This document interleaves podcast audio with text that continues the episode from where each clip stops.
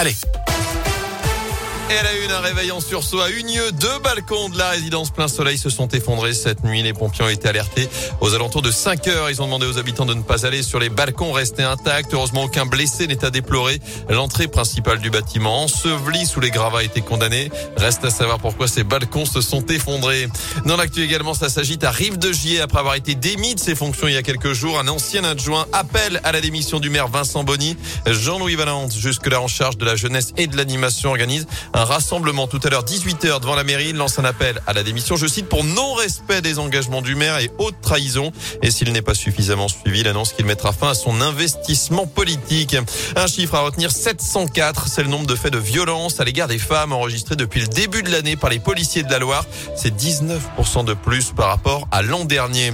Des perturbations à prévoir dans les transports scolaires avec ce préavis de grève déposé chez Keolis dans le Forêt. Mouvement de protestation à partir de mardi matin pour réclamer notamment des hausses de salaire la réfection des locaux, mais aussi le respect des accords d'entreprise et le retour d'un vrai dialogue social. Avance la nouvelle journée de grève ce vendredi à la SNCF avec encore quelques perturbations à prévoir aujourd'hui dans la région. Du foot à suivre ce week-end, la huitième journée de Ligue 1. Elle attaquera demain dans le chaudron. La SS recevra Nice à 17h. Les Verts en quête, vous le savez, leur toute première victoire de la saison. Et puis c'est l'événement du jour à saint le coup d'envoi de la foire internationale. C'est la 72e édition. Elle dure jusqu'au 4 octobre prochain.